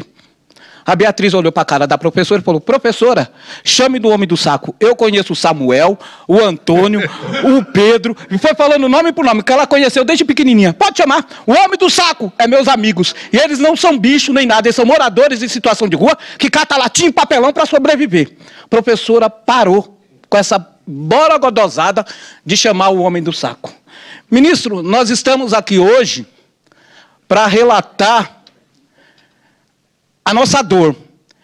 Eu sou do massacre de 2004. Aquele massacre barbário que aconteceu no centro de São Paulo e triste. E, né, essa nossa história é muito triste. Eu queria que nós lembrássemos aqui como foi lembrado pelo Marquinho dos meninos da Candelária, nós lembrássemos o índio Galdino, que foi morto aqui em Brasília porque pensamos que era um mendigo. E se é mendigo, botamos fogo no mendigo. E aí para nós, ministro, não é que o judiciário não fez nada, é que esses caras burlaram a justiça, fizeram concurso público, foram ser policiais militares, foram ser outras coisas, para mais uma vez ferir a gente. Nós falamos do massacre de Maceió, Alagoas. Olha, o Borogodó já passou rápido. Meu Borogodó é muito tempo. Nós falamos do massacre de Alagoas. É triste ver, mais de. O Rafael falou aqui, a gente foi para Alagoas, gente como mataram pessoas em Maceió. Nós falamos do massacre de Goiás, um policial militar saía de dentro do sistema prisional e ia matar as pessoas em situação de rua. O que nós queremos, ministro, é que saia daqui um diálogo com os municípios, com o Estado e com o federal. Parem de demagogia. Eu trouxe, eu queria entregar a Vossa Excelência dois material. Primeiro, o Jude, o Pop Rua Jude. A justiça está fazendo o seu papel a nível nacional com a resolução que Samuel falou. Hoje nós temos um atendimento na cidade de São Paulo, atendendo mais de 3 mil pessoas com documentação, justiça, Ministério Público, Defensoria, entidades estão lá. Mas nós falamos para o poder público, vocês têm que estar, porque o poder público não queria estar. Já estou concluindo, já estou concluindo o Borogodó. E o poder público não queria estar, ministro. E hoje está. É um atendimento rápido e uma cartilha de formação. Eu estou no Conselho Nacional de Assistência Social, Excelência graças ao movimento da população em situação de rua. Hoje eu estou vivo graças ao MNPR e hoje ao MNL-DPSR. Quem me tirou da rua foi o movimento. Hoje eu tenho casa na cidade de Tiradentes que Vossa Excelência conhece.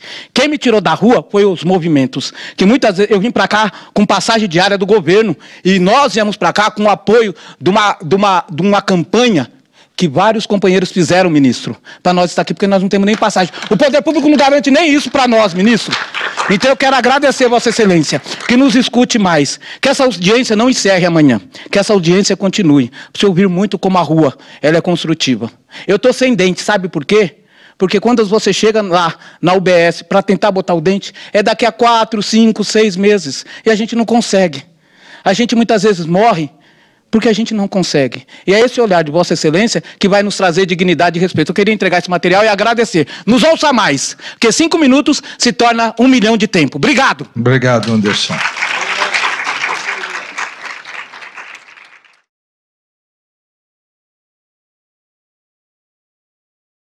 A vida é como andar de bicicleta, moro, cara? Pra se equilibrar, cara, você tem que parar de beber, ô filho da puta.